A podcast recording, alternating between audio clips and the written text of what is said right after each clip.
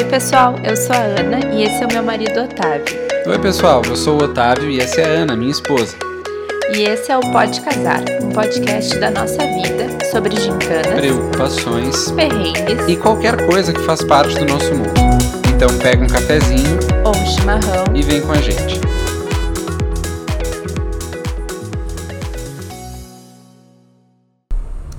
Semana passada, nós ganhamos um presente de Natal, ao mesmo tempo esperado e inusitado: um par de porta-retratos.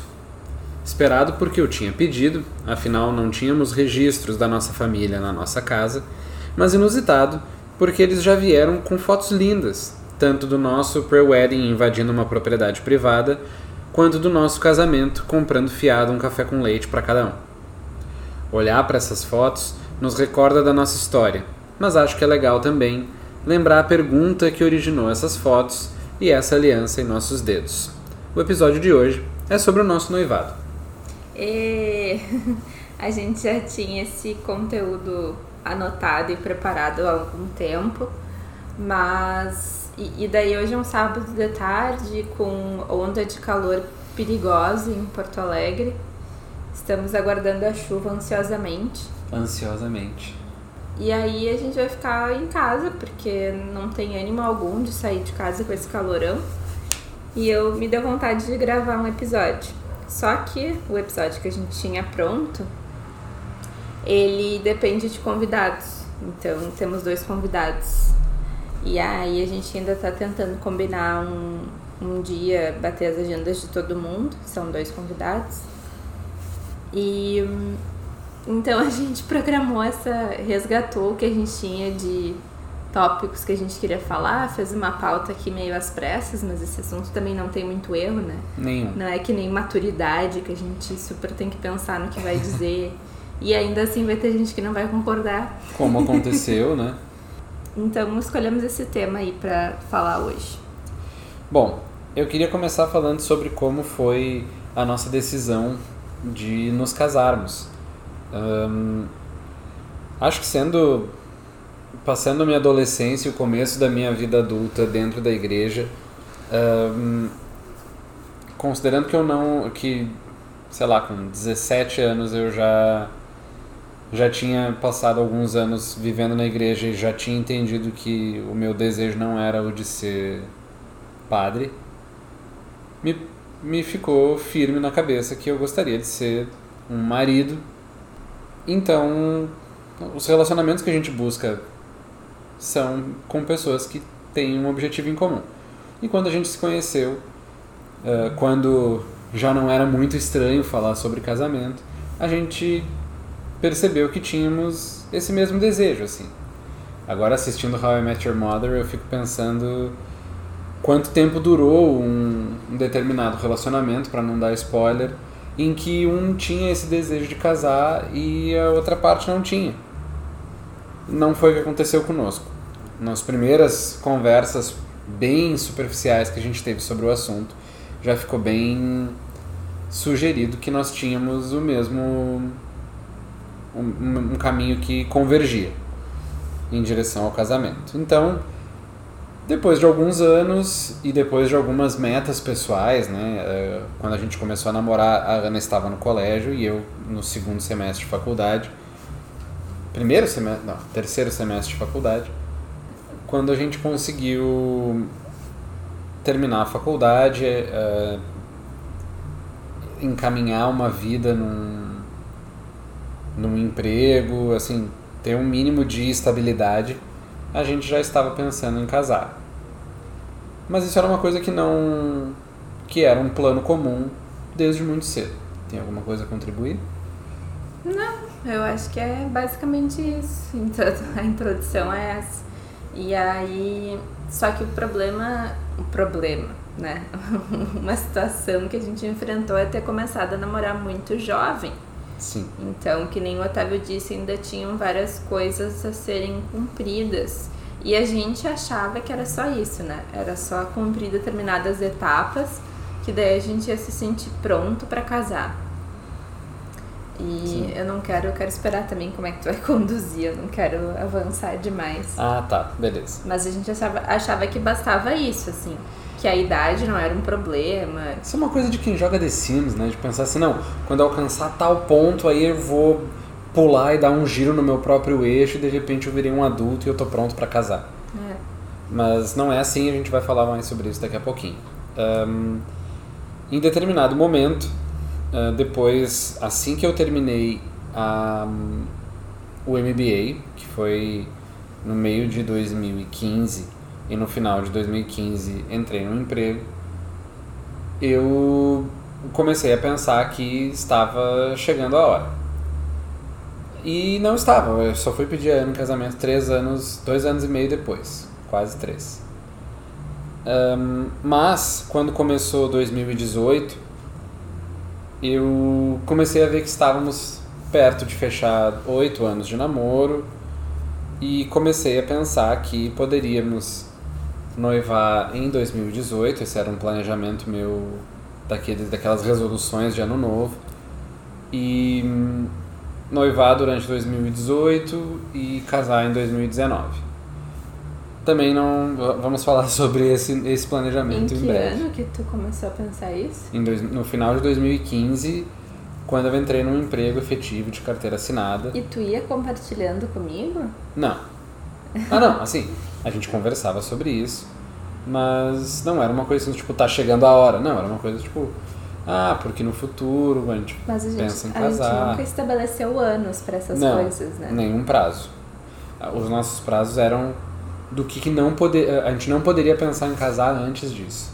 Então a gente não poderia pensar em casar antes de tu sair da faculdade, antes Sim. de eu terminar o MBA e conseguir um emprego, porque a gente estava sempre muito preocupado nessa, nesse negócio de ter uma fonte de renda estável pra gente não casar e depois da festa de casamento eu ir pra casa da minha mãe, ela pra dela, e a gente continuar assim.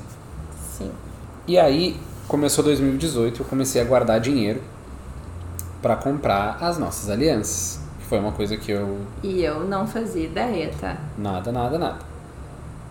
E eu comecei a guardar dinheiro, guardava um valor por mês, conforme minhas possibilidades. E e naquele e no começo daquele ano eu tinha eu tinha sido promovido, então eu tinha eu mantive a mesma estrutura de gastos e esse valor do meu aumento foi meio que todo para uma micro poupança para poder comprar essas alianças. E aí eu comecei a correr, falei, ah, falei com a minha mãe que eu pretendia pedir ela em casamento, que eu precisava de ajuda com joias, né? Porque não entendo nada de joias. Agora entendo um pouco de aliança de casamento. Mas fora Quem isso, sabia disso? a minha mãe sabia, A tua psicóloga. a minha psicóloga sabia. E só eu acho. Acho que sim. Depois que tu comprou a aliança, tu falou pra mais pessoas, né? Sim, logo antes do pedido, eu acho que eu comentei com mais pessoas, mas agora eu já não me lembro muito bem.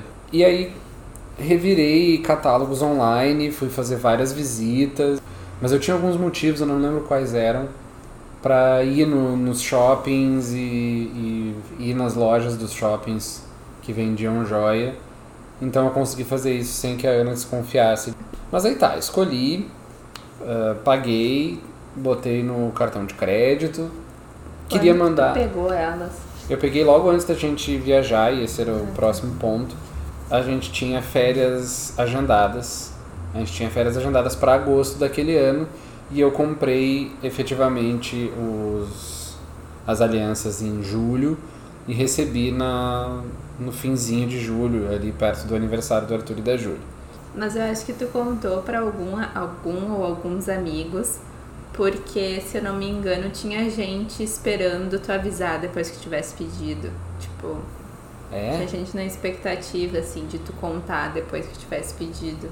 Talvez, talvez, é possível. Eu não me lembro, mas é bem possível. E aí tínhamos uma viagem marcada de férias e isso que, eu- isso que não estava fazendo sentido pra mim. Era agosto de 2018. Tu já tava, tu já tava trabalhando onde tu trabalha hoje? Não, tu tinha só Não, não, eu tava no na mestrado. bolsa. Isso. Eu era bolsista de mestrado. E ainda, eu acho que eu ainda pensava a essas alturas em seguir essa carreira aí. Depois. acadêmica. É. Então em agosto a gente tinha uma viagem, no final de julho eu peguei as alianças e aí veio o primeiro contratempo do meu nervosismo que era eu não- elas vinham numa caixinha bem bonitinha e eu não tinha bolso que escondesse essa caixinha. Que era uma caixinha gorda, assim. É alta, assim, eu, eu diria que uns 7 centímetros de altura a caixinha. E aí ia ficar muito, um relevo muito grande nos meus bolsos. Enfim. E aí nós saímos de férias e nas nossas férias nós fomos para Gramado, a cidade onde nos conhecemos. E eu pensando, ah, é uma baita ideia. Não era nada muito surpreendente porque a gente já foi para Gramado algumas vezes, fomos algumas vezes depois de estarmos juntos, alguma, eh, nessa vez em que a gente noivou e depois fomos de novo, é uma cidade que a gente gosta de visitar. Lembra que teve perrengue? Sempre. A gente foi pra Gramado primeiro e depois a gente foi de Gramado pra Praia Grande, onde a gente ficou hospedado pra passear nos canyons. De Cambará do Sul. E é, Não é? A parte. A, Cam- a Praia Grande é em Santa Catarina. e a divisa com Cambará. Com Cambará é, pode Sul. ser. Eu sempre confundo Cambará do Sul, São José dos Ausentes. Não é São José dos. Ausentes. Mas enfim, é, canyons, né? Essa era a localização. Isso. E aí a gente. O Otávio recém tinha me dado, naquele ano de Dia dos Namorados, uma bicicleta. Ele comprou uma bicicleta pra ele e me deu uma. Foi nessa viagem? Foi. Pá. Ai, sim! Pô. E aí ele resolveu que ele queria levar essas bicicletas, Pra gente não ficar andando de carro em gramado, sabe? que tem área azul em todo lugar e tal. E é porém, a gente- está- porém, ele não pensou que Gramado é uma cidade com um monte de É serra, né? De lomba. E é super desnivelado, não é uma cidade plana, assim. Inclusive o hotel que a gente tava era no topo de uma lomba gigante. Então não foi muito bacana andar de bicicleta em gramado. E, de todo modo a gente fez isso uma vez. E também não era prático, porque aí um amigo nosso, Gustavo Jardim, que é inspiração pro quadro Zé Bronquinha, ops, falei, Uh! Entregou. ele nos emprestou uma estrutura que era para colocar no carro para transportar as bicicletas. Só que essa estrutura, ela meio que impedia o porta-malas de abrir muito facilmente, assim. Também. E era ruim de tirar e colocar as bicicletas. Então, não dava muita vontade, sabe, de mexer nas bicicletas, porque a gente sabia que ia ter que lidar com aquela estrutura. E tinha outro problema. Fora isso, a gente pegou chuva na estrada indo pra Gramado e a gente ligou o, o para-brisa, né? Pensando no para-brisa da frente, assim e tal. Só que o Otávio acabou ligando o para-brisa de trás também e não desligou. Até não, porque... eu desliguei. A questão é que, como o limpador de para-brisa do, do vidro traseiro do carro, ele faz um. Quando tu liga e desliga, ele não para no meio do caminho, ele vai até o fim e volta Pra parar no lugar de repouso. para poder parar no lugar de repouso. Ele não conseguiu chegar no, no fim para poder voltar e parar no pra repouso. sempre, na verdade. Tipo, Pior ele do que isso. ele saiu do lugar e fez a força, a energia para sair do estado de repouso, mas ele estava travado pelo negócio, pelo hack das bicicletas. Então ele passou durante toda a nossa estadia faz... com o carro. durante toda a viagem também, né? Isso, Em algum momento da viagem tu ligou e ele nunca conseguiu completar o. isso, exato. Em algum momento da viagem a gente pegou chuva e ele nunca conseguiu completar esse ciclo. E ele passou todo o tempo que o carro estava ligado, gastando essa energia, tentando levar o, o limpador de para-brisas até o fim para poder voltar. Então ele ficou gastando essa energia, o que ocasionou a acabar a bateria do carro. isso. E aí, enfim, foi esse o perrengue. O perrengue de- ficar sem bateria foi esse, mas o perrengue das bicicletas foi meio que a viagem toda, assim, porque sempre era uma. Em Praia Grande não tinha a menor condição de a gente usar bicicleta, porque era tudo muito longe e estrada de chão e muita subida, enfim. E em Gramado a gente usou acho que uma vez, Uma vez. Uhum. Daí a gente viu que não era uma cidade boa para andar de bicicleta e não usou mais. Bom, voltando pro nosso noivado, eh, a gente planejando essa viagem para Gramado barra Praia Grande, Uh, foi, uh, eu não entendo como a Ana não suspeitou, mas foi uma viagem, uma, a única viagem até agora em que eu me dediquei a participar ativamente da elaboração do cronograma da viagem, porque eu tinha interesses, eu queria ver qual seria o melhor momento para fazer o, eu determinado pedido. Que participasse ativamente. Não, mas a gente está falando sobre outro assunto agora. Um, e aí a gente estava hum, planejando como é que ia funcionar a, a dinâmica da viagem, cada dia qual era o plano. A gente foi num parque ecológico, uma das jantas foi em Canela. E aí eu, eu, a gente foi ver o cronograma lá e eu apontei um dia que eu queria jantar no Hard Rock Café, que tinha recém-aberto em Gramado. E isso foi a primeira noite. E eu já meio que falei para minha psicóloga dizendo assim, é nessa noite no Hard Rock Café. Mas na consulta ou fora da consulta? Não, tudo na consulta, né? Ela é minha amiga, vou mandar um WhatsApp pra ela dizer assim: Oi, Jaqueline, tudo sei, bem? Não sei teu grau de nervosismo. Não, era grande, mas não foi. Acho que não foi. Agora eu tô achando que não é tão impossível que eu tivesse mandado uma mensagem assim, não foi hoje. Mas é que eu lembro de falar na terapia, dizer assim: eu tô muito nervoso, tô muito preocupado, um pouco de medo que ela diga não. E e eu não sei qual dessas, dessas refeições é a melhor, porque eu penso que tem que ser de noite. E isso me lembra, desculpem o. A... E tu queria fazer uma refeição. É, porque eu acho que combina, né? Num, local público, embora eu te conhecendo. Pra não dizer não. Não, exato. Embora te conhecendo, eu tivesse certeza de que não deveria ser um pedido público, não deveria ser com, uh, na, sei lá, na rotatória da, do Lago Negro com todo mundo olhando e batendo palma e tudo mais. Eu sei que a Ana gosta do blind spot das coisas, então eu sabia que tinha que ser numa situação em que a gente estava sendo tratado muito bem e na camufla, porque eu queria que ela dissesse sim.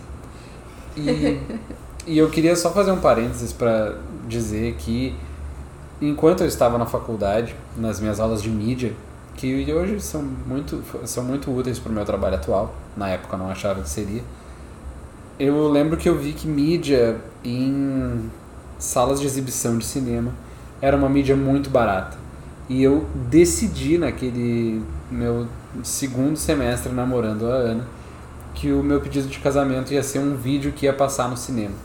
Que eu ia ir com a Ana assistir um filme e no antes dos trailers começarem e tudo mais, naquela hora que tem as propagandas, ia aparecer um vídeo que eu teria produzido pedindo a Ana um casamento. E aí eu ia estar do lado dela só com a aliança. E agora, olhando para trás, eu penso que coisa doida que ia ser.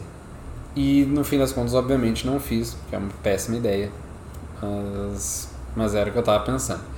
E aí na segunda noite. Ah, não, mentira. A gente foi no Hard Rock, que era bem perto do hotel. E foi bem abaixo das nossas expectativas.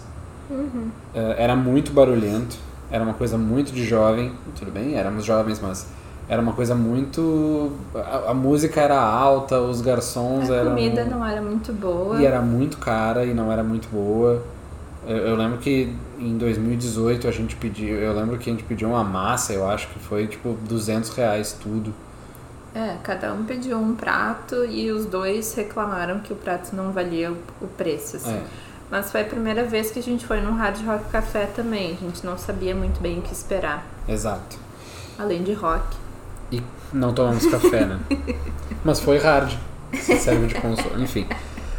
E aí eu disse, tá, então não vai ser aqui, não tá sendo uma experiência agradável. Eu tinha levado o, a aliança, mas pensei, não, não vai ser aqui. Eu lembro de falar na terapia que eu não sabia quando ia ser, e ela disse, pô, na dúvida, anda com aliança em tudo que é, pra tudo que é lugar. tá. Só que daí, sei lá, parecia que ele tinha. Não sei, parecia não, ele tinha uma caixa de joia no bolso. Eu tinha que não uma era uma de... coisa Que não é uma coisa muito fácil de esconder, né? Sim, que é muito mais volumosa do que a minha carteira, que anda no meu bolso quase, quase sempre. E, e tinha um outro problema, que para eu conseguir esconder eu precisava usar uma roupa que eu pudesse ter bolsos cheios sem que ficasse claro. E aí eu tinha um colete verde que não combinava com nenhuma das minhas roupas, mas era a única peça de roupa que eu poderia guardar. Então, na janta no Hard Rock, eu levei. E foi piada, não foi? Ah, tu e o teu colete. É, tu e o teu colete verde. Ah, sim, kkkk. é feio. Não, mas eu gosto. Mentira, eu, ficava, eu fiquei com calor com aquele negócio, era horrível. E aí na segunda noite eu também tinha escolhido o lugar da janta e o lugar da janta era a Casaveiro, que era. É verdade, isso foi bem estranho, tu ter. Tô dizendo? Porque o Otávio não é muito de dizer, ah, quero conhecer tal lugar, quero não sei o quê. E nisso, nessa questão, não se envolve no planejamento e nem sinaliza algum lugar que ele queira conhecer. E aí nisso ele falou: Ah, eu soube antes da viagem, eu soube que abriu o restaurante da família do Cristiano Ronaldo Ah, lá em. Gramado, Casa Veiro. E eu, ah, é, que legal. Será que não é muito caro? E ele, ai, não sei, mas acho que a gente pode ir e tal. É. E fomos nessa segunda noite. E nessa segunda noite foi. Tem que reservar, acho que tu que reservou Reservei, também. exatamente. Coisas nunca antes feitas, mas eu não desconfiei. E hum, mais do que isso, eu reservei e a Casaveiro foi nos buscar no, gente não no foi hotel. a pé? Não. Acho que foi, amor. Não, a gente voltou a pé. Era muito perto, mas era. mas era parte do negócio. Quando tu reserva, eles tinham lá As um. vans dos restaurantes de gramado É, são isso. algo, né? Exato. E aí nos buscaram lá e a gente foi. E foi lá que depois, eh, um pouco antes da refeição e depois dos aperitivos, eu fiz a fatídica pergunta. A gente estava sentado de frente um pro outro e não um do lado do outro, o que já me deixou um pouco nervoso, mas o lugar onde a Ana estava sentada Era um banco. era, era um banco mais largo, assim, envolvia várias... várias... Era um banco numa parede, assim. Isso, e aí ela tava sentada e eu tava numa cadeira de frente pra ela. Aí eu saí da cadeira, sentei do lado dela e falei assim, eu, eu, eu tenho um presente pra te dar. Não, quando ele veio pro meu lado, eu já achei estranho. Tipo, oi, tudo bem? o que tu tá fazendo aqui do meu lado? E, a, e é engraçado porque a mesa, ela não era uma mesa pra quatro pessoas, era uma mesa pra duas. Então quando eu sentei do lado dela, eu não estava com mesa na minha frente. Então não é como se eu tivesse sentado do lado dela pra qualquer coisa que fosse durar muito tempo. E aí eu fiz o fatídico pedido. Aliás, primeiro eu peguei a, eu peguei o negócio, entreguei. E eu não sei o que, que tu pensou assim quando tu viu a caixa com a aliança. Mas aí quando ela abriu, tinha lá as duas alianças. E aí eu disse: "Casa comigo". Ela tá chorando de emoção aqui. Não, não tá. E aí, me conta como é que foi o sentimento. E aí eu tomei um susto, porque eu não fazia a menor ideia. A menor, menor ideia. Aí depois o Otávio até me perguntou, mas como que tu não fazia ideia? A gente já namora há oito anos, né? Era 2018, a gente começou a namorar em 2010. E eu, ah, eu não sei, eu achava. E, e tem várias coisas que eu noto, assim, que a gente, a gente sempre põe assim, ah, um dia eu vou me casar, um dia e aí, linkando com o episódio da maturidade, né? Um dia eu vou me casar, mas por enquanto eu sou muito nova. Um dia eu vou ter filho, mas por enquanto eu sou muito nova. Um dia eu vou morar sozinha, mas por enquanto eu sou muito nova. Um dia eu vou fazer a viagem dos meus sonhos, mas por enquanto não dá, né? Nem que seja só sou muito nova, mas Não tenho dinheiro, não tenho tempo, não É. tenho saúde, sei lá. É. E essa era uma dessas situações, assim, em que eu tinha, assim, essa vontade de casar, mas eu sempre colocava uma coisa no futuro e meio distante de acontecer. Então, sim, foi uma grande surpresa pra mim. E a gente vai falar sobre um pedido de noivado real, né? Que nem estão falando agora, tá na moda o termo maternidade real. Que é pra sair um pouco daquela idealização da maternidade, de que é só alegria, de que o bebê vem e tu ama o bebê mais que tudo no mundo e que não tem perrengue nenhum, que amamentar é lindo, que parir é lindo e tudo é lindo. Então vou me apropriar desse termo para fazer sobre o noivado real, que não teve choro no, no não pedido. chorou. Inclusive, alguns dias depois, acho que já lá em Praia Grande, a Ana uma hora virou pra mim e falou assim: Ah, eu queria ter chorado quando tu me pediu em casamento. E eu disse: Pô, tudo bem, passou. É, teve sim uma crise de ansiedade e eu tentei muito ali naquele primeiro dia que o Otávio não percebesse que eu tava numa ansiedade absurda.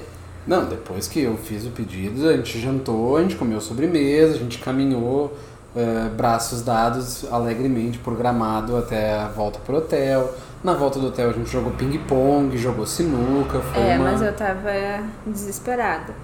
E E eu não fazia ideia. Eu acho que sim, eu acho que você chegou a me perguntar algumas vezes se tava tudo bem. Foi no dia seguinte. É? Uhum. E daí eu. Eu tava bem. bem nervosa, assim, ele já tava me chamando de noiva. E eu, tipo, meu Deus do céu. Mas ela disse sim, tá? É importante dizer Sim, isso. eu falei que sim. Mas veio o peso. E aí que tá, né? Eu também sou uma pessoa controladora. E eu não tava preparada e devia estar preparada pra eu não ter controle sobre isso, assim, no sentido de que eu não. Eu sou uma pessoa que eu planejo tudo, me preparo pra tudo, mas nesse caso o Otávio fez tudo escondido. Então eu tava zero preparada, zero, zero, zero preparada. E eu não tô acostumada a isso acontecer, porque eu realmente tento planejar absolutamente tudo pra ter controle. Que eu tenho essa personalidade assim que pra eu me sentir segura eu tenho que ter controle. E ali me foi apresentada uma situação em que eu não tive controle nenhum. E, e se a gente for ver dessa forma mais clássica, né, talvez até mais machista de, de pedido de casamento, a mulher não tem controle. Tipo, o homem pensa, o Otávio estava desde o início do ano guardando dinheiro para comprar uma aliança. Em julho ele comprou, ele recebeu a aliança, ele ficou pensando em que momento que ele ia pedir. E nisso tudo ele foi se preparando para para ficar noivo.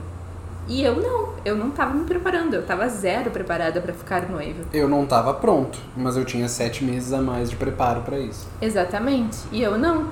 Eu fiquei sabendo na hora ali e eu já tinha que dar uma resposta de sim ou não.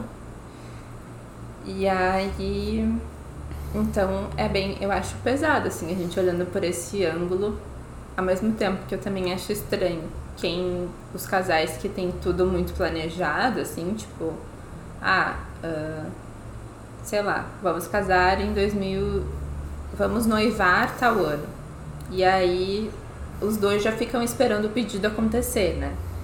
Eu sempre imaginei que eu não ia querer isso, que eu ia querer a surpresa, porque é a coisa mais, sei lá, cinematográfica, é o que a gente meio que é ensinado a sonhar, eu diria. Só que isso também é muito agressivo para minha personalidade, por me deixar totalmente fora de controle. E foi aí que eu, que eu surtei, assim, que eu fiquei muito nervosa, tentei não demonstrar, porque tinha esse noivado ideal, Na que não é verdade- o noivado real, de que tu tem que chorar, tu tem que ficar muito emocionada. E era isso que eu achava, é isso que eu ia dizer. Que eu sentia que tinha alguma coisa diferente, mas eu achava que era uma certa embriaguez do momento, sabe? É, vou retomar The Sims. Eu não joguei The Sims recentemente, mas, eu, mas é um jogo que me marcou muito. Ahn, quando acontece alguma coisa incrível na vida do Sim, acho que no The Sims 2 ou 3, ah, fica, ele fica com o, com humor platina, sabe? Tipo, nada estraga o dia. Que é um estado de emoção continuada, assim. Blindado. Blindado. E eu achei que a gente estava passando por isso, assim. Eu que já estava um pouco mais preparado, estava só sentindo essa emoção de, meu Deus, estou aqui com a minha noiva, a mulher com quem eu vou casar, a mulher com quem eu estou me preparando para viver pelo resto da minha vida. Sim. Enquanto, e enquanto eu achava que a Ana estava pensando a mesma coisa, ela estava pensando, meu Deus, que pavor, como é que isso vai acontecer? É. Aí a gente foi dormir. É, eu não fazia terapia ainda, né? Talvez se eu fizesse terapia, minha psicóloga falasse, ó, não tem muito a ver com a tua personalidade ser tão surpreendida assim. eu, né, até então eu achava, não, é tudo que eu quero, ser super surpreendida. Hum, não, foi tenso. E. hum, Bom, daí. a- de noite, tu já queria avisar as pessoas? Uhum, queria contar. Ahn, e a gente contou. De noite? Não, não, foi na noite, na segunda noite, é verdade. Eu acho que tu nem. Eu pedi pra tu nem contar pra quem tava esperando um Isso. retorno teu. Pra essas É. pessoas que eu acho que ele tinha contado que ia pedir na viagem. Eu acho que até pedi, ai, não conta ainda. E aí, e assim, quando ela disse não conta ainda, a primeira coisa que eu pensei foi, não, é verdade, vamos aproveitar esse momento e viver nós, né? Porque quem vai casar somos nós, quem está, quem tá noivo somos nós. E eu tinha entendido isso como uma druidice da Ana, assim, de não, vamos viver esse momento só nós, porque é um momento só nosso, não sei o quê. E aí a gente foi dormir e no dia seguinte Nem lembro se eu dormi. A Ana tava. Ela não pare... ela parecia estar com um humor zerado, assim. Ela não tava de mau humor, mas ela tava meio catatônica. E. E ela. A gente foi. Eu perguntei se ela queria tomar café e tudo mais. Ela disse: Não, não tô com muita fome. A gente ficou no quarto meio que a, a manhã inteira, assim, e aí a gente tinha planejado de almoçar em Canela. E aí ela disse, ah, pois é, o restaurante aquele, né? Acho que é o lá em casa. Uhum. E aí ela disse, ah, eu queria conhecer, era a primeira vez que a gente ia, depois a gente foi várias vezes ainda. E, e aí eu disse, não, mas então vamos lá. Ela disse, é, mas é que eu não tô com muita fome, tô meio indisposta. Eu disse, ah, mas era um negócio importante, parte do nosso roteiro e tal. E ela disse, tá, então tá, então vamos. Pegamos o carro, fomos pra lá. Eu não tinha contado nada. né? Nada, nada, nada. E aí tu. Tu não comeu quase nada. A comida era ótima, tanto que a gente foi várias vezes depois, mas tu não comeu.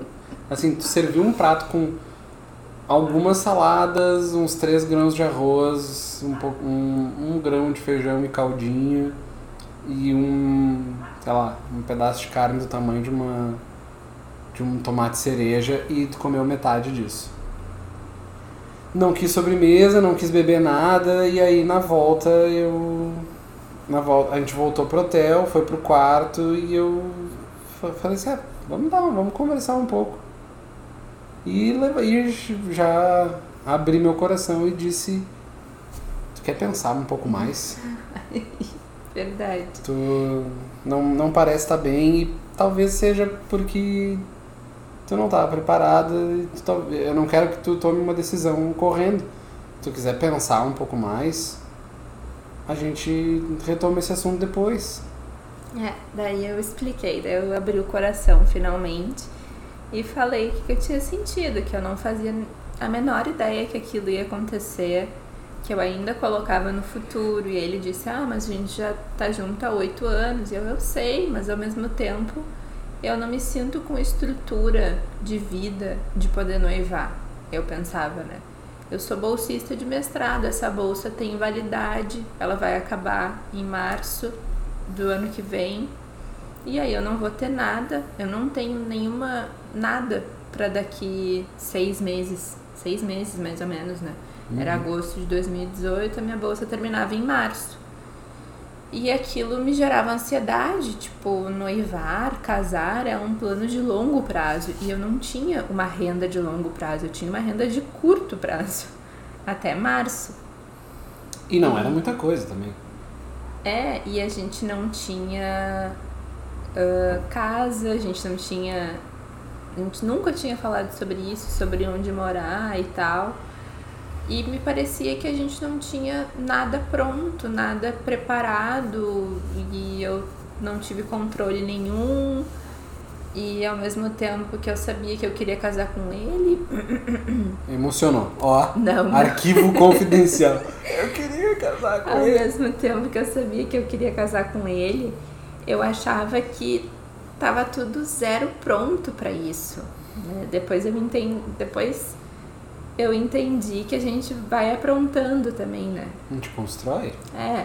Aí o Otávio também sempre me disse que ele queria ficar no máximo um ano noivo. É, Essa aí, essa aí eu dei, dei com os burros na água. É, e eu. Inclusive, daí obrigado fiquei pandemia, pensando, né, por isso. Daí eu já fiquei pensando, nossa, um ano. Isso antes ele me pedia em namoro, a gente já falava, né? E de me pedir em namoro, de me pedir em casamento. a gente já falava. Ele dizia, ah, eu quero ficar no máximo um ano noivo. E eu, ai não, eu não me posso ficar mais tempo, até dois anos, eu acho que tá ok. Até não, porque. Não, não, não, não, não, não, não, não. Não era até dois Ah, anos que tu dizia. era? Não era. Eu falava que era até um ano e tu disse, não, primeiro a gente noiva quando a gente decide que a gente quer casar e aí depois a gente vê. Não, não, até dois anos eu falava.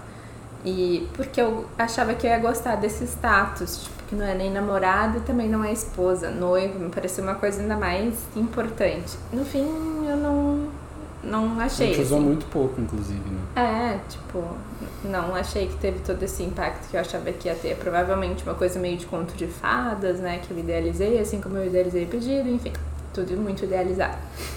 E aí, eu, assim que ele me pediu em casamento, também já veio esse peso. Ai, mas ele vai querer ficar noivo um ano, então em agosto de 2019 a gente vai ter que casar. E eu vou ser bolsista até março. E como é que a gente vai juntar dinheiro para conseguir casar em agosto? E aí veio esse turbilhão todo, assim, eu dividi com ele, então, ah, na tarde do dia seguinte ao pedido. E aí ele mais ou menos entendeu. E daí eu falei, ai, a gente vai ter que avisar as pessoas. E o que, que as pessoas vão pensar? Vão pensar que eu tô grávida? Por que, que a gente vai casar agora? Não sei.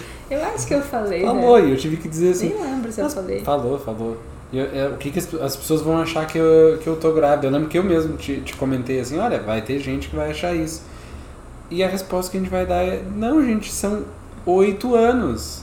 E é engraçado, né? Porque isso também é, conflita com outra coisa que a gente gostaria de falar mais a fundo, que são essas pressões sociais que casais recebem. Que é assim, bom, a gente estava junto há oito anos e fazendo parte de movimento da igreja, vira e mexe, eh, entrava ano, saía ano, e alguém vinha nos perguntar, ah, esse é o ano do casório, hein? Ah, esse é o ano do pedido. E, e aí, quando a gente resolveu noivar, parece que ninguém estava esperando, sendo que até então todo mundo estava cobrando. Exatamente. E aí eu fiquei muito nervosa, tipo, me sentindo, ai, o que os outros vão pensar, que é uma coisa ridícula e que eu quero muito abandonar de vez para todo sempre, mas eu ainda penso isso. Acho que hoje menos do que em 2018. Em 2018 eu com certeza pensava muito no que os outros iam pensar, que é completamente ridículo e gasta muita energia. Sim. Então eu levei isso pro Otávio também, e daí eu acho que ele mais ou menos entendeu, embora acho que ele também esperava outra atitude minha. Eu fui honesta e vomitei tudo isso, né? Tudo, tudo isso estava se passando pela minha cabeça. E a gente fez um acordo que eu, eu achei bem importante pra época, porque, assim, no fim das contas a Ana fez toda essa, essa exposição de como ela se sentia, que de, de fato me mostrou que eu só tinha dado um passo, só o passo mais importante, mas que todas as dúvidas que para as quais ela não tinha resposta, eu também não tinha, e eu não estava preparado para dar essas respostas porque eu não as tinha. Então eu não sabia como que a gente ia se sustentar, eu não sabia onde que a gente ia morar, eu não sabia nada, eu sabia que já era a hora da gente casar. É, se a gente ia alugar, se a gente ia comprar, nada dessas coisas a gente tinha definido e não precisava É, disso não, para noivar. Eu é que achava que precisava. E aí eu tenho isso, tive isso um pouco no casamento que a gente estava organizando para 2020, né? Essa coisa de ir muito pro racional, sabe? E, e isso que me bloqueou um pouco de viver aquela parte emocional do noivado. Ah, foda-se, depois a gente vê. Agora eu quero curtir essa emoção que eu tô sentindo porque eu amo essa pessoa que me fez esse pedido e eu tenho certeza que eu quero casar com ela. E como a gente vai resolvendo as coisas e tomando as decisões, vai ser depois, né? Vai ser aos poucos e tal, mas eu não funciono assim. Minha família também não funciona assim, a gente é muito racional. Então, já vem essa coisa do noivado, a gente já pensa em casa própria, em, em renda, em boletos, em todas essas coisas. Eu contei pra minha mãe, minha mãe, não sei se ela vai gostar, se ela por, porventura ouvir. Sinto Mas eu muito, mandei. sogra, vai Mas- um. Mas eu mandei uma mensagem pra minha mãe falando que eu tinha ficado noiva e ela falou: "Ah, eu não tenho dinheiro pra pagar o casamento". Mas parabéns. É, foi. E daí, tipo, isso é o retrato da minha família, sabe? Não, e tem o timing disso também, né? Porque assim, quando, quando a Ana eh, fez essa. A gente teve essa conversa, a gente concordou juntos que assim, bom, a dúvida não é se tu quer ou não, ela realmente estava segura da resposta que ela tinha dado, mas que isso trazia toda uma gama de preocupações para o futuro. E o que a gente combinou é assim: bom, a gente está viajando, a gente não tem muito como resolver grandes coisas. Vamos fazer dessa viagem super feliz. Vamos aproveitar essa viagem. Quando a gente voltar, a gente começa a pensar nas outras coisas. Isso, a investigar o que, que tem que ser decidido, como é que a gente vai fazer, o que, que a gente tem que decidir, conversar e tudo mais. Mas não vamos pensar nisso agora, vamos só pensar que estamos felizes porque demos um sim que indica uma mudança para o resto das nossas vidas. E aí, logo depois desse sim, a Ana disse: tá, então vamos contar para as nossas famílias. E aí. É, então pensem que assim, dela. eu tive um surto, compartilhei com o Otávio, a gente juntos conseguiu se acalmar e decidi que a gente não ia colocar a carroça na frente dos bois. Tá, agora então vamos contar para as pessoas importantes que a gente noivou. E aí eu conto pra minha mãe e minha mãe vai pro surto, que era estar falando das coisas mais pragmáticas e tal, né? E relembrando que existe. Ela não super discursou, mas ela relembrou que existia essa parte mais pragmática. E a gente já tinha também mais ou menos falado que. Não lembro se naquela época a gente já tinha falado que a gente ia querer pagar o nosso casamento ou se foi depois. Foi depois. Foi depois, né? Mas. E daí eu falei, não, tudo bem, né? A gente não, não noivou esperando que as famílias fossem pagar o nosso casamento. A gente noivou porque sim, né? Porque chegou esse, esse momento. Mas essa reação da minha mãe foi muito emblemática para mostrar como eu como a minha família pensa, de onde eu vim, assim, que tem essa coisa pragmática, sabe? Uh, para viajar tem que ter dinheiro, para casar tem que ter onde morar, sabe? Essas, essas coisas assim que vão muito pro que é concreto, pro que é prático e acabam nos afastando um pouco da parte mais emocional, mais é uma visão, sentimental. É uma visão anti-sonho, assim, né? Não, a gente não é. tem sonho, a gente tem um plano. Eu não, eu, tenho, eu não tenho um sonho de morar fora, não tenho um plano de morar fora. Começa aqui, tem que passar por isso, tem esses pré-requisitos e a gente chega lá. E na minha, na minha vida, para não dizer na, na vida de toda a minha família, é tudo na base do sonho. Ah, eu quero tal coisa, ah, eu desejo tal coisa, eu anseio por tal coisa. E aí depois, assim, tá, vamos, vamos fazer, vamos, vamos transformar isso em realidade. E aí, por os sonhos que a gente resolve puxar da, da do, do mundo dos sonhos para o mundo real, a gente realmente pensa. Então teve esse choque em que um ajudou o outro. Uh, eu ajudei a Ana a ser um pouco mais sonhadora e pensar nas coisas que o coração dela queria dizer, mesmo que fossem impossíveis. E a Ana me trouxe um pouco mais para a terra de dizer assim: bom, a gente precisa ter onde morar, a gente precisa ter uma fonte de renda fixa. E a Ana também trouxe, ainda durante a viagem. A gente precisa fazer das... conta, né? Isso, exatamente. Uh, ainda antes de acabar a viagem, a Ana disse assim: olha, uma das primeiras coisas que a gente tem que fazer para pensar nesse casamento é começar a guardar dinheiro. A gente tem que, a gente tem que estabelecer um valor mensal, mensal uh, sem negociação, que a gente não vai mexer, que eventualmente a gente pode até investir para tirar ele das nossas carteiras mas que a gente não vai tocar e que vai ser dinheiro para nossa família. E aí depois a gente começou a pensar que esse dinheiro a gente guardaria para o nosso casamento quando a gente decidiu que a gente queria pagar por ele nós mesmos. Um, e aí a gente aproveitou bastante depois desse micro surto o resto da nossa viagem e depois nós fomos para os canyons em Cambará do Sul, que foi outra outro rolê completamente aleatório porque a gente não a gente nunca tinha ido uh, pro hotel onde estávamos uh, a gente passou por todo todo aquele perrengue do carro sem bateria sem bateria foi no dia que a gente deveria sair de Gramado para ir para Praia Grande acho que não né? foi foi a gente chegou de noite lá por causa disso e a gente é? teve que ir num. A gente teve que ir numa ferragem depois. Ferragem então não. eu contei errado, porque eu contei que tinha sido na primeira saída. Não, a gente foi. A gente foi pra canela com o carro. É, não, eu tenho uma memória ruim para essas coisas. A gente pegou chuva num, uh, na, em algum trajeto que a gente fez dentro da cidade. Ah, tá. Porque teve uma noite, um dia, um dos dias que a gente estava em Gramado choveu a full. E aí a gente. E aí foi na noite anterior, inclusive. E aí no dia seguinte estava um dia bonito, mas a gente não conseguiu sair do hotel porque o carro estava sem bateria. E aí o carro estando sem bateria, a gente fez todo aquele rolê das bicicletas e a gente botou. A gente Chamou Teve que- o seguro. E depois a gente teve que ir numa hum, ferragem, não é ferragem, numa Numa borracharia, numa mecânica. mecânica, numa mecânica, numa oficina para o cara tirar o negócio do carro e, e garantir que a nossa bateria não ia falhar mais. O cara até não nos cobrou, que foi uma coisa querida. Mas enfim, deu tudo certo, chegamos lá, o hotel era super bom. Só Lindíssimo. nós éramos os únicos hóspedes E o. e faziam tudo pra gente, tipo, Uhum. como justamente por ser uma cidade muito pequena e não ter muita coisa, não ter restaurante, essas coisas.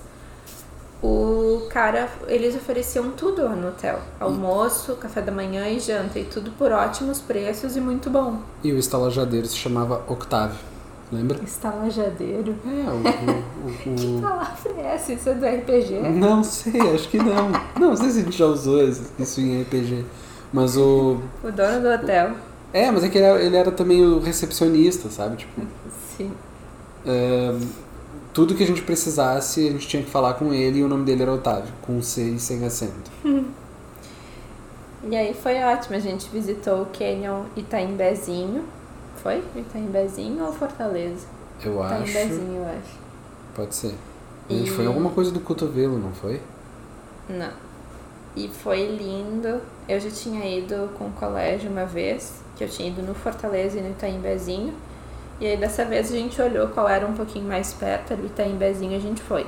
O acesso aos canyons é horrível, é muito ruim. Mas. E lá fomos nós com as bicicletas. e daí chegamos lá e era tudo muito lindo, assim. Acho que em termos de Rio Grande do Sul, embora seja na divisa também, eu acho que é o, sei lá, o ponto turístico mais bonito, assim, que eu já visitei. A gente foi na, no Canyon do Itaimbezinho pela trilha do cotovelo, era esse o nome que eu tava lembrando. E daí, não sei, foi um dia muito bom.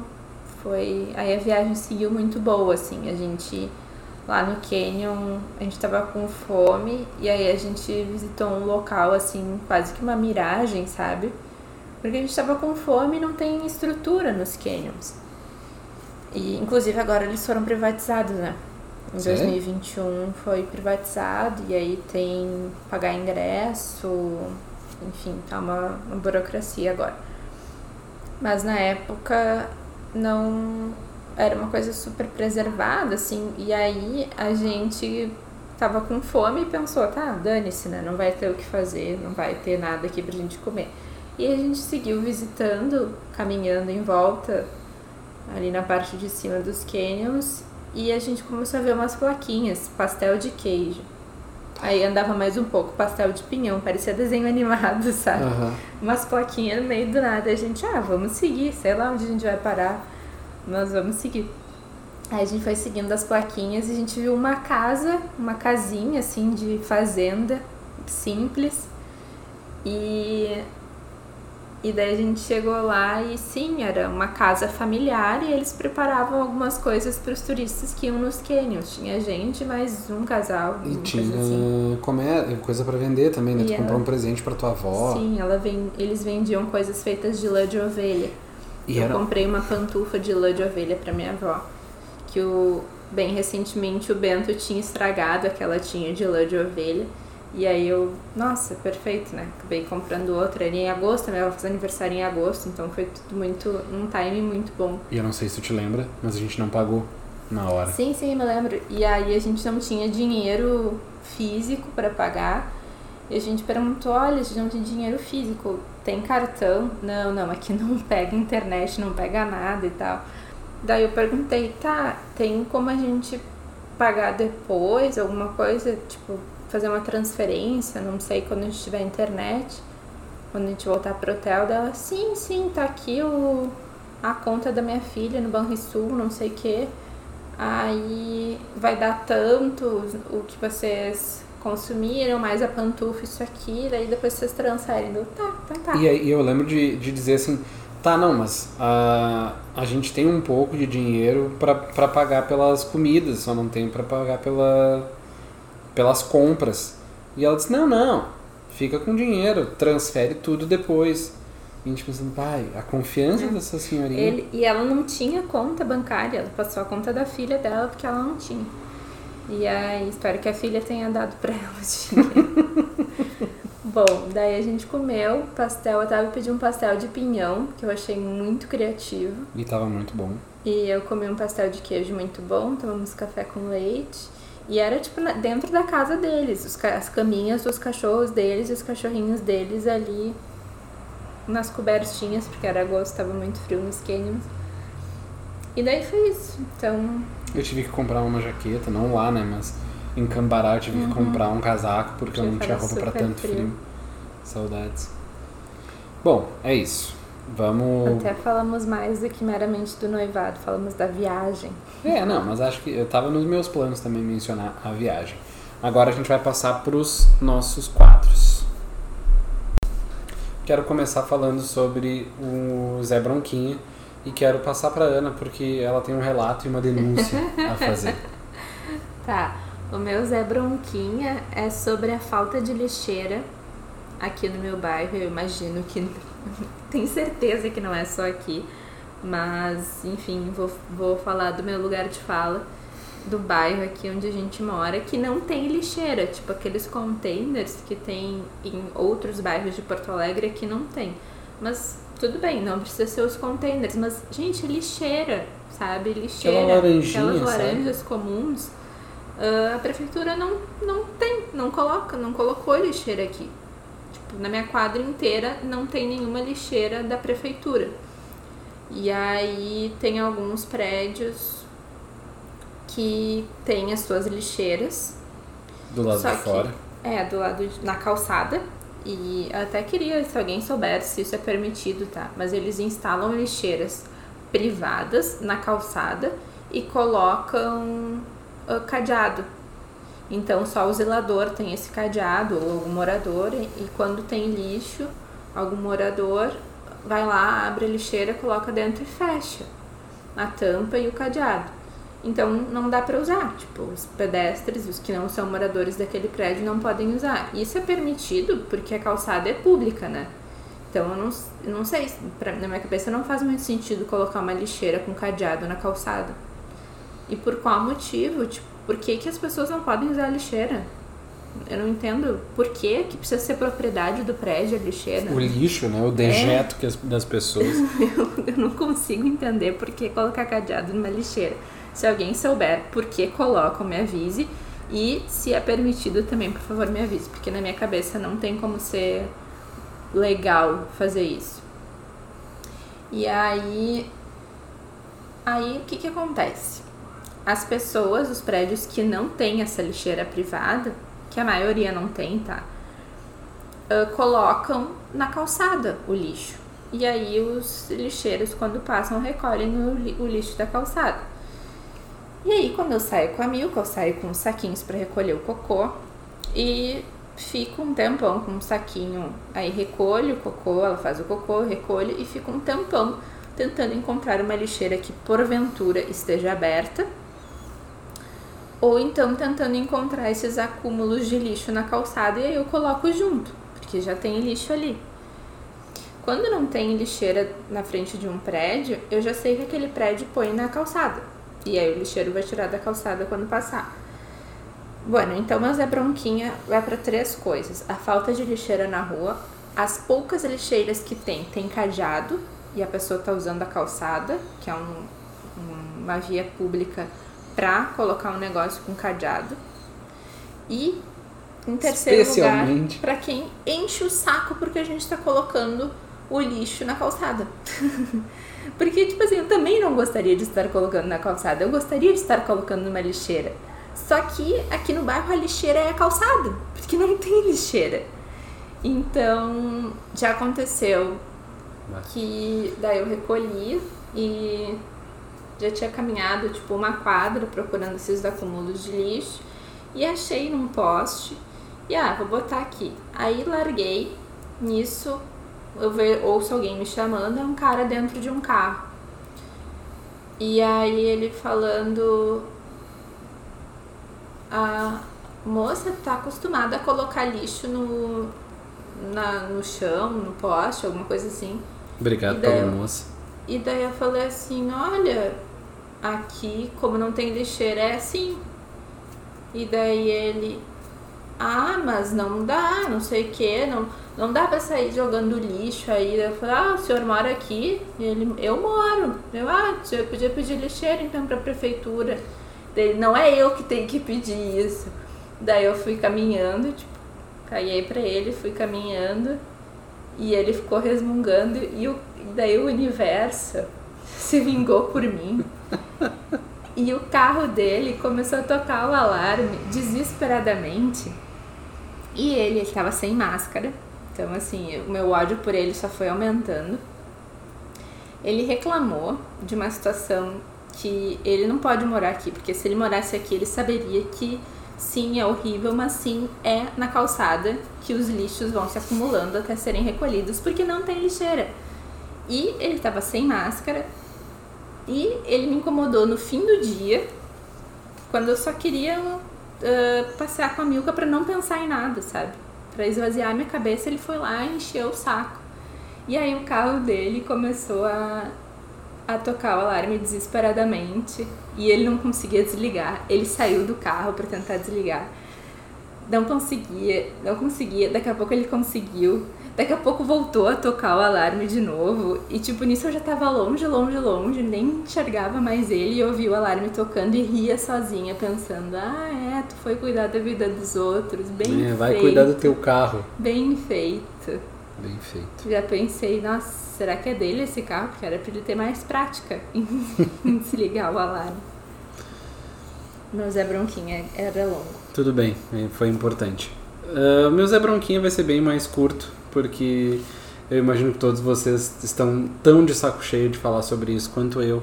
Mas essa pandemia não acaba, gente. Olha, agora tem ah, casos dessa variante Omicron, que apesar de não ser tão letal, e a Ana falou ainda hoje que ela talvez não, não seja tão danosa ao sistema pulmonar ah, e ao trato respiratório, ela ainda assim é muito mais. Tem uma taxa de contágio muito maior e a gente ainda não tá liberado disso. E ai, que saco que isso, isso não acaba. Que a gente não consegue ter um, um ar de normalidade, né? Toda vez que a gente pensa assim, bom, agora eu vou poder me encontrar com as pessoas que eu gosto porque eu não quero deixar de fazer isso para sempre é seguido de uma nova variante, uma nova alta de casos e cansado. Quero poder aglomerar, me dá essa licença, por favor. É um bom Zé Bronquinho. Bom, ah, vamos para Arrasta pra Cima então. O meu Arrasta pra Cima é de- do último livro que eu li em 2021, que é o livro Flores para Algernon. Eu li para o Clube do Livro da empresa. Eu gostei muito. Ele, pelo que eu dei uma pesquisada, ele é um clássico da, da literatura americana. Ele é do Daniel Kiss, o autor, que é um autor famosinho também. É um livro de ficção científica. Eu não, não consumo muito esse gênero, mas isso é o bom do Clube do Livro também, fazer a gente ler coisas diferentes das coisas que a gente escolheria espontaneamente. E esse livro foi, foi bem legal, assim. Ele é um livro rápido de ler, ele está estruturado em primeira pessoa, então é o personagem principal contando, e ele é em formato de diário, que na verdade é um relatório de progresso. Porque o personagem principal, ele tem. Ele é um homem com. Como é que é o nome? Deficiência intelectual. Então ele tem um QI muito baixo e ele faz, daí ele é submetido a uma cirurgia para aumentar o QI. E daí o QI dele explode e tipo vai de um QI muito baixo a um QI extremamente alto, a ponto de ele se tornar mais inteligente do que aqueles cientistas que operaram ele. E, e aí ele então a- a- o livro é estruturado justamente para mostrar essa evolução. É um pedido que os médicos fazem para ele ir relatando como ele era antes da cirurgia e até a forma de escrever dele antes da cirurgia tem um monte de erro, não tem pontuação, é bem ruim de ler e aí à medida que quando ele se opera vai melhorando muito, aí chega a ele escrever muito bem, usar palavras difíceis, assim, que ele não usava no início, usar a pontuação.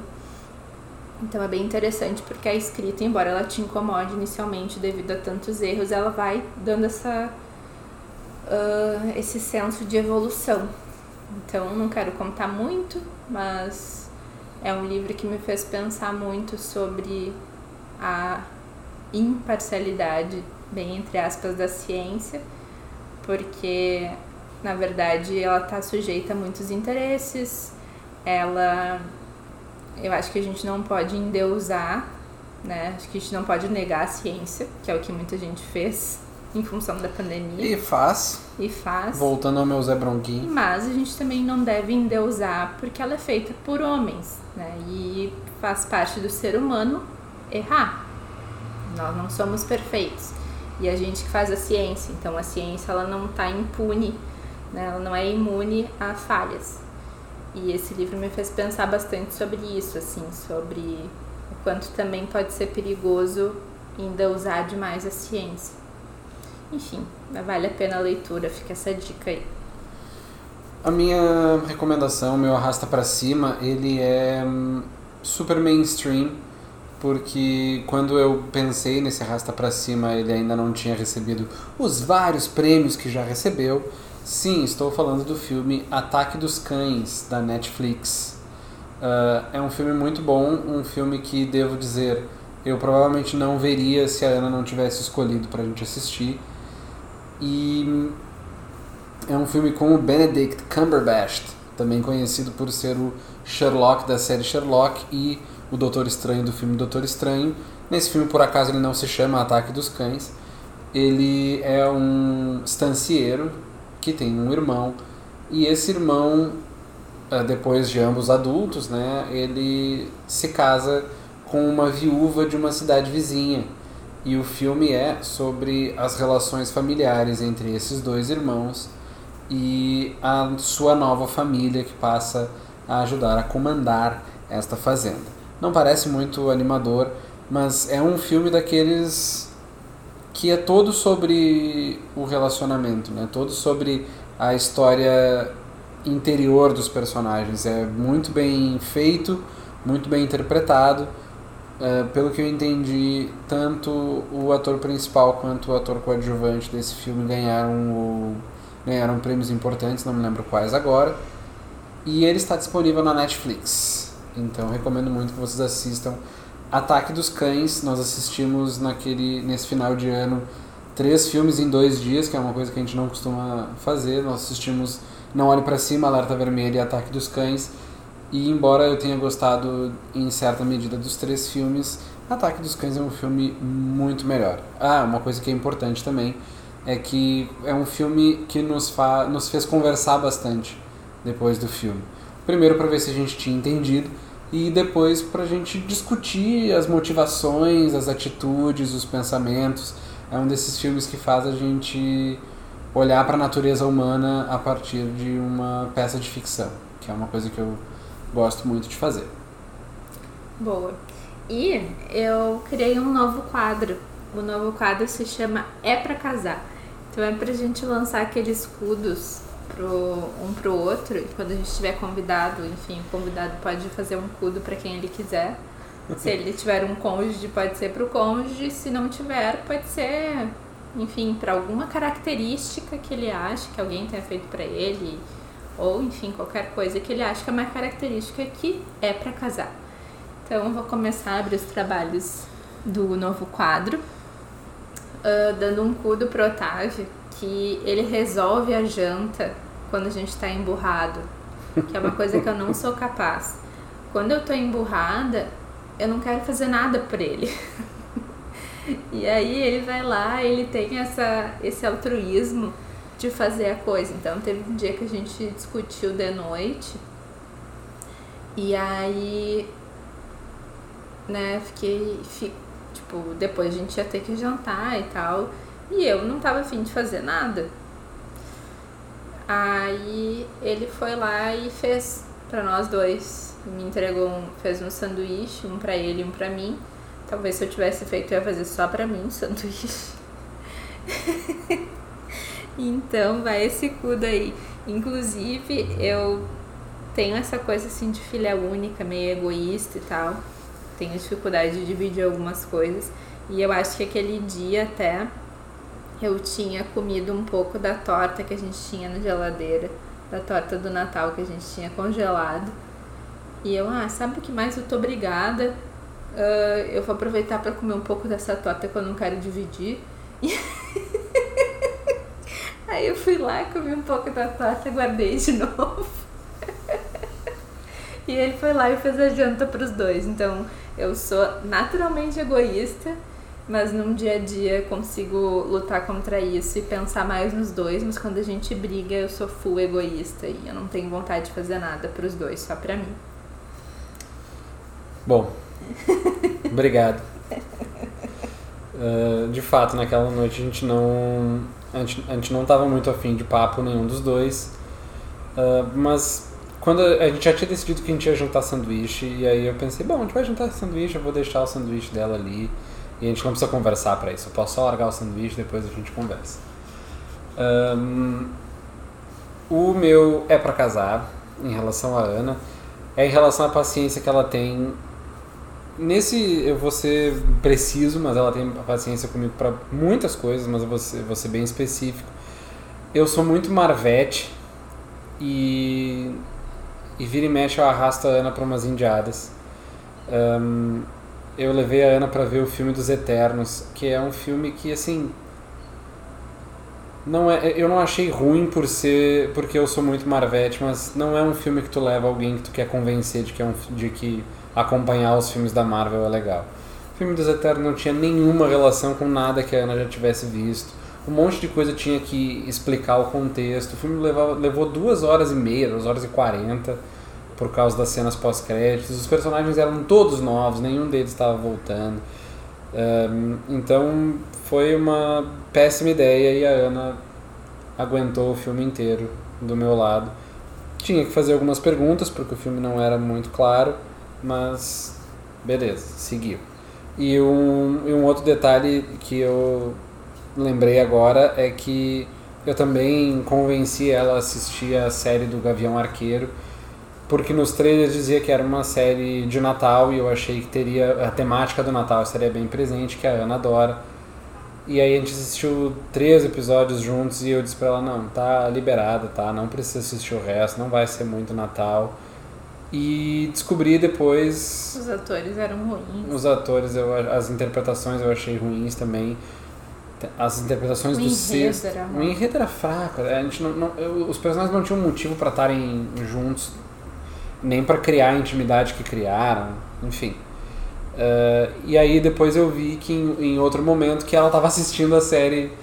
Acho que foi nesse dia. Foi no dia que eu tava brava. Foi, no dia que eu tava emburrada. E aí eu vi que a Ana tava assistindo, tava assistindo a série que eu disse pra ela que ela não precisava assistir porque eu, eu tinha liberado ela de assistir uma série que era só porque eu queria ver. E ela ainda assim assistiu. É que eu não gosto de deixar pela metade. Já tinha. Eram cinco episódios, né? Seis. Eram seis, eu tinha assistido três já. Então, daí eu comecei a assistir o quarto, não tinha nada para assistir. Comecei a assistir o quarto. Mas. Então tá. Então eu sou pra casar. Acho que sim. Parece que sim. Bom, é isso. Eh, esse é o nosso episódio. A gente imagina que o próximo vai ser esse episódio com convidados, mas se não for, a gente vai encontrar mais algum assunto para trazer aqui para vocês, para a gente poder trocar ideias. É isso. Um beijo. Um beijo.